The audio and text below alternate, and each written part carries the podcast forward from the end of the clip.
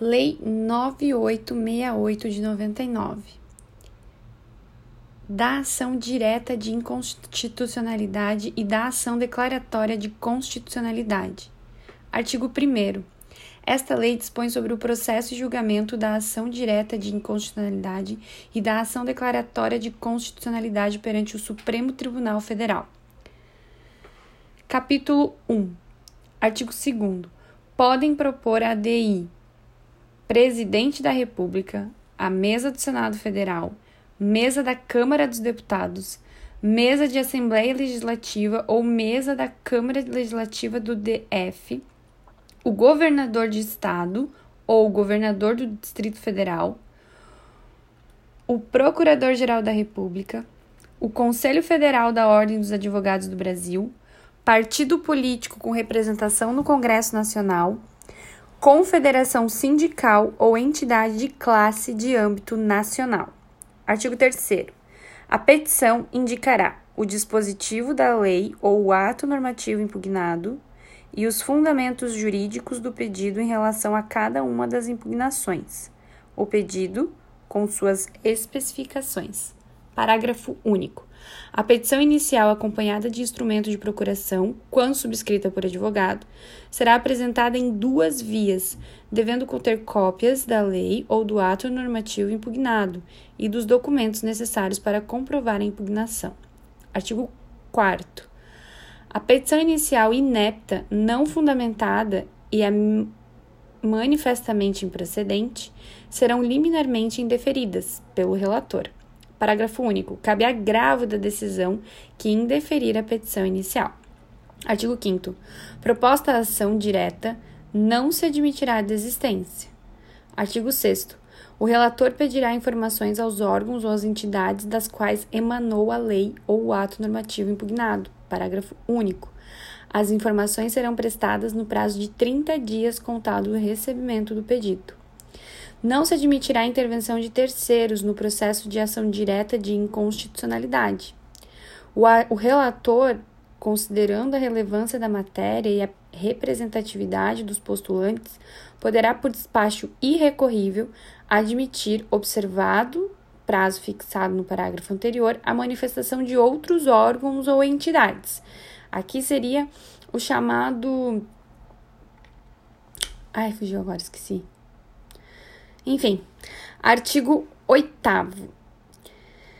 Decorrido o prazo das informações, 30 dias, serão ouvidos sucessivamente o AGU e o PGR, que deverão manifestar cada qual no prazo de 15 dias. Vencidos os prazos do artigo anterior, o relator lançará o relatório com cópia a todos os ministros e pedirá dia para julgamento.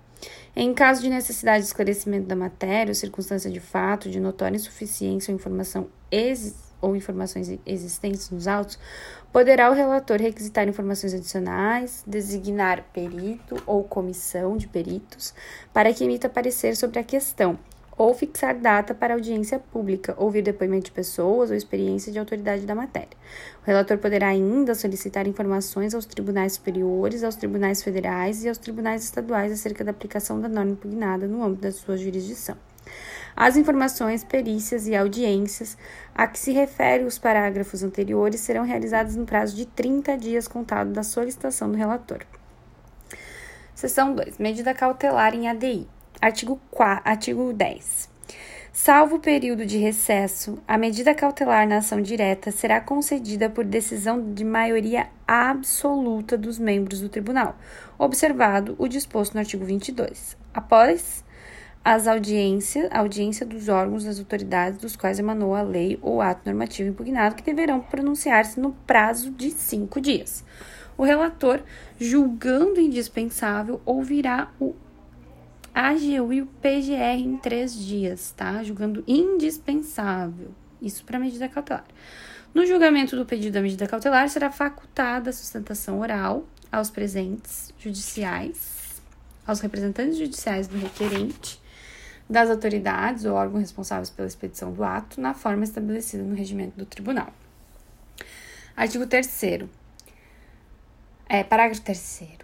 Em caso de excepcional urgência, o tribunal poderá deferir a medida cautelar sem a audiência dos órgãos ou das autoridades das quais emanou a lei ou ato normativo impugnado. Concedida a medida cautelar, o STF fará publicar em sessão especial o Diário Oficial da União, diário parte da decisão no prazo de 10 dias, devendo solicitar as informações das autoridades da qual tiver emanado o ato observado no que couber o procedimento da seção 1 do capítulo deste capítulo.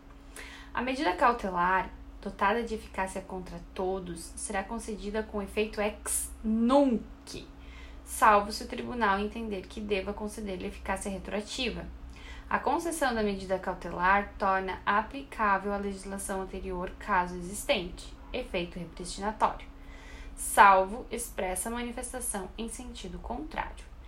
O efeito repristinatório, a lei revogada, também é invada de vício ou inconstitucionalidade, né? Quando é o, o efeito repristinatório indesejado. Artigo 12.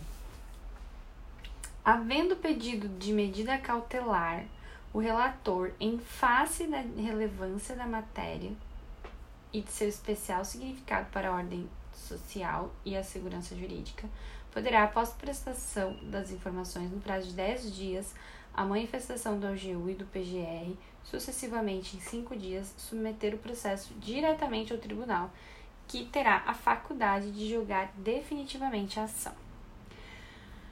Da ação direta de inconstitucionalidade por omissão.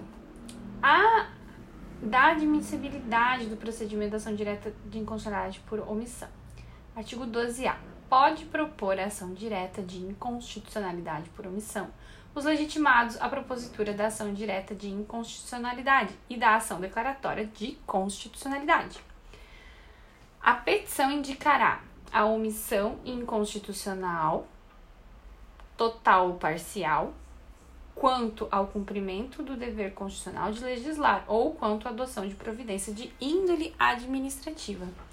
O pedido com suas especificações a petição inicial, acompanhada de instrumento de procuração, se for o caso, será apresentada em duas vias, devendo conter cópia dos documentos necessários para comprovar a alegação de omissão. A petição inicial inepta, não fundamentada e a manifestamente improcedente serão liminarmente indeferidas pelo relator. Cabe agravo da decisão que indeferir a petição inicial. Proposta a ação direta de inconstitucionalidade por omissão, não se admitirá desistência. Aplica-se o procedimento da ação direta de inconstitucionalidade por omissão no que couber as disposições constantes da seção do capítulo desta lei. Os demais titulares referidos no artigo 2 desta lei poderão manifestar-se por escrito sobre o objeto da ação e pedir juntada de documentos reputados úteis para o exame da matéria, no prazo das informações, bem como apresentar memoriais. O relator poderá solicitar a manifestação do AGU, que deverá ser encaminhada no prazo de 15 dias. O PGR, nas ações em que não for autor, terá vista do processo por 15 dias após o decurso do prazo das informações. Da medida cautelar em ação direta de inconstitucionalidade por omissão. Em caso de excepcional urgência e relevância da matéria, o tribunal, por decisão de maioria absoluta de seus membros, observado o disposto no artigo 22, poderá conceder medida cautelar após audiência dos órgãos ou autoridades responsáveis pela omissão inconstitucional, que deverão pronunciar-se no prazo de cinco dias. A medida cautelar poderá consistir na suspensão da aplicação da lei ou do ato normativo questionado, no caso de omissão parcial, bem como da suspensão do processo, dos processos judiciais ou procedimentos administrativos ou ainda em outra providência a ser fixada pelo tribunal. O relator, julgando indispensável, ouvirá o PGR no prazo de três dias. No julgamento do pedido de medida cautelar, será facultada a sustentação oral aos representantes judiciais do requerente e das autoridades do órgão responsável pela omissão inconstitucional na forma estabelecida pelo regimento do tribunal. Concedida a medida cautelar, o Supremo Tribunal Federal fará publicar em sessão especial do Diário Oficial da União e do Diário da Justiça da União a parte dispositiva da decisão no prazo de 10 dias, devendo solicitar as informações à autoridade ou órgão responsável pela omissão inconstitucional, observando-se no que couber o procedimento estabelecido na seção 1 do capítulo desta lei. Da decisão na ação direta de inconstitucionalidade por omissão. Artigo 12H. Declarada a inconstitucionalidade por omissão, com observância do disposto no artigo 22, será dada ciência ao poder competente para adoção das providências necessárias. Em caso de omissão imputável ao órgão administrativo, as providências deverão ser adotadas no prazo de 30 dias ou em prazo razoável a ser estipulado excepcionalmente pelo tribunal, tendo em vista as circunstâncias específicas do caso e o interesse público envolvido. Aplica-se a decisão da ação direta de inconstitucionalidade por omissão no que couber o disposto no capítulo 5 desta lei, mandado de injunção da ação declaratória de constitucionalidade. Podem propor ação declaratória de constitucionalidade de lei ou ato normativo federal o presidente da República, a mesa da Câmara dos Deputados, a mesa do Senado Federal e o Procurador-Geral da República. Pela Constituição Federal, nós temos o presidente da República, a mesa do Senado, a mesa da Câmara dos Deputados, a mesa da Assembleia Legislativa ou a mesa da Câmara Legislativa, do Distrito Federal, o governador do estado ou governador do DF, o PGR, o Conselho Federal da Ordem dos Advogados do Brasil, o partido político com representação no Congresso Nacional e a Confederação Sindical ou entidade de classe de âmbito nacional. Artigo 14.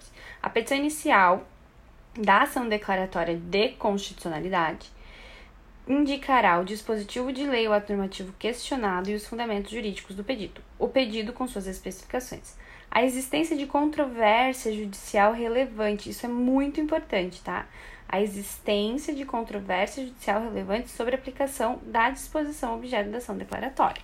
A petição inicial acompanha instrumento de procuração. Quando subscrita por advogado, será apresentada em duas vias, devendo conter cópias do ato normativo questionado, documentos necessários para comprovar a procedência do pedido da declaração de constitucionalidade. Artigo 15. A petição inicial inepta, não fundamentada e manifestamente imprecedente serão liminarmente deferidas pelo relator. Desta decisão, cabe agravo. Artigo 17. Proposta ação declaratória não se admitirá desistência, não se admitirá intervenção de terceiros no processo de ação declaratória de constitucionalidade. Decorrido o prazo do artigo anterior, será aberta vista ao Procurador-Geral da República que deverá pronunciar-se no prazo de 15 dias. Vencido o prazo do artigo anterior, o relator lançará relatório com cópia para todos os ministros e pedirá dia para julgamento. Em caso de necessidade de esclarecimento de matéria, circunstância de fato ou de notória insuficiência das informações existentes nos autos, poderá o relator requisitar informações adicionais, designar perito ou comissão de peritos para que emita parecer sobre a questão ou fixar data para audiência pública ouvir depoimentos de pessoas com experiência e autoridade sobre a matéria. O relator poderá solicitar ainda informações aos tribunais superiores, aos tribunais federais, aos tribunais estaduais acerca da aplicação da norma questionada no âmbito de sua jurisdição. As informações, perícias e audiências a que se refere os parágrafos anteriores serão realizadas no prazo de 30 dias contados da solicitação do relator. A medida da medida cautelar em ação declaratória de constitucionalidade. O Supremo Tribunal Federal, por decisão de maioria absoluta de seus membros, poderá deferir pedido de medida cautelar na ação declaratória de constitucionalidade, consistente na determinação de que os juízes e os tribunais suspendam o julgamento dos processos que envolvam a aplicação da lei ou do ato normativo objeto da ação até o seu julgamento definitivo. Concedida a medida cautelar, o Supremo Tribunal Federal fará publicar em sessão especial do Diário da União a parte dispositiva dessa decisão no prazo de 10 dias, devendo o tribunal proceder com o julgamento da ação no prazo de 180 dias, sob pena de perda da sua eficácia. Capítulo 4. Da decisão na ação direta de inconstitucionalidade e na ação declaratória de constitucionalidade. A decisão sobre a constitucionalidade ou a inconstitucionalidade de lei ou ato normativo somente será tomada se presentes na sessão pelo menos oito ministros. Esse é o quórum né, de instalação. Efetuado o julgamento, proclamar-se-á a constitucionalidade ou a inconstitucionalidade da disposição ou norma impugnada, se, num ou no outro sentido, se tiverem manifestado pelo menos seis ministros. O quórum de aprovação é seis ministros. Quer se trate de ação direta de inconstitucionalidade ou ação declaratória de constitucionalidade. Parágrafo único. Se não for alcançada a maioria necessária à declaração de constitucionalidade ou de inconstitucionalidade, se tratando, estando ausentes ministros em número que possa influir no julgamento, este será suspenso, a fim de aguardar o comparecimento dos ministros ausentes até que se atinja o número necessário para a prolação da, da decisão num ou noutro sentido. Artigo 24. Proclamada a constitucionalidade, julgar-se-á improcedente a ação direta ou procedente eventual ação declaratória e proclama, proclamada a inconstitucionalidade, julgar-se-á procedente a ação ou improcedente eventual ação declaratória. Artigo 25. Julgada a ação, far-se-á comunicação à autoridade ou ao órgão responsável pela expedição do ato. Artigo 26. A decisão que declara a constitucionalidade ou a inconstitucionalidade da lei ou do ato normativo em ação direta ou em ação declaratória é irrecorrível, ressalvada a interposição de embargos declaratórios não podendo igualmente ser objeto de ação rescisória. Ao declarar a inconstitucionalidade de lei ou ato normativo, tendo em vista razões de segurança jurídica ou excepcional interesse social, poderá o Supremo Tribunal Federal, por decisão de dois terços de seus membros, restringir os efeitos daquela decisão.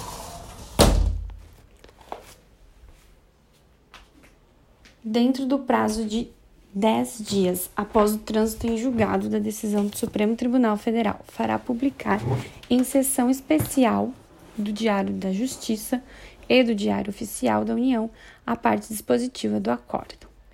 A declaração de constitucionalidade ou inconstitucionalidade, inclusive a interpretação conforme a Constituição e a declaração parcial de inconstitucionalidade, sem redução do texto, tem eficácia contra todos e efeito vinculante em relação aos órgãos do Poder Judiciário e à administração pública estadual e municipal.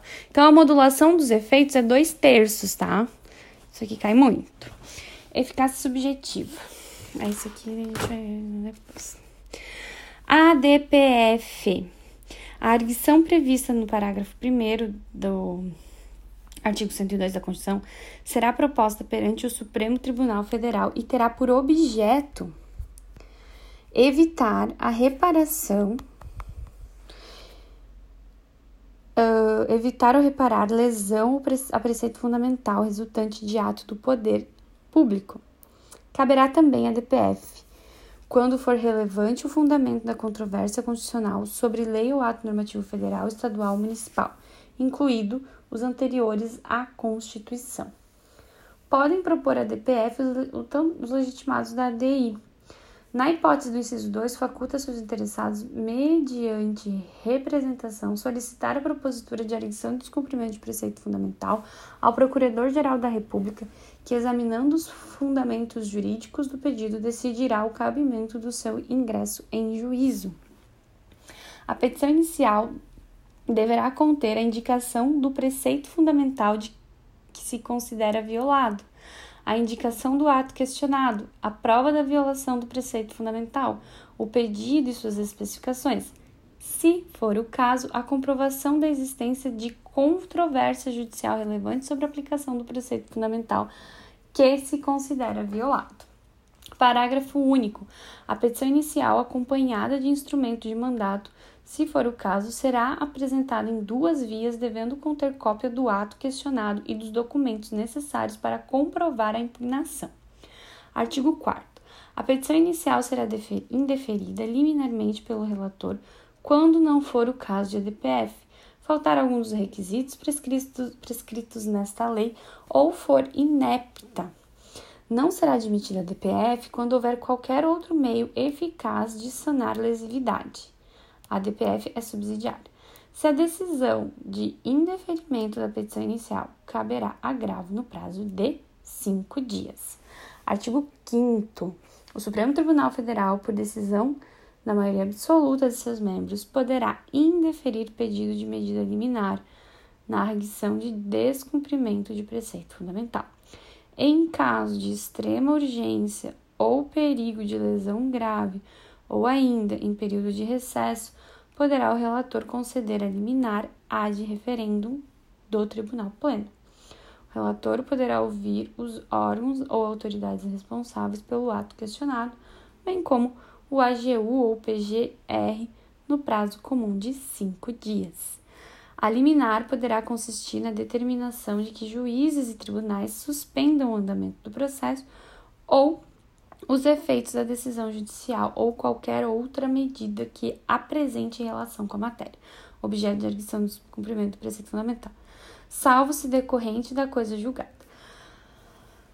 Apreciado o pedido liminar, o relator solicitará informações às autoridades responsáveis pela prática do ato questionado no prazo de 10 dias. Se entender necessário, poderá o relator ouvir as partes do processo que ensejaram a arguição requisitar informações, designar perito ou comissão de peritos para que emita parecer sobre a questão, ou ainda fixar data para declarações de audiência pública e pessoas com experiência e autoridade na matéria. Poderão ser autorizados a critérios do relator, sustentação oral e juntada por memoriais de requisitos do processo.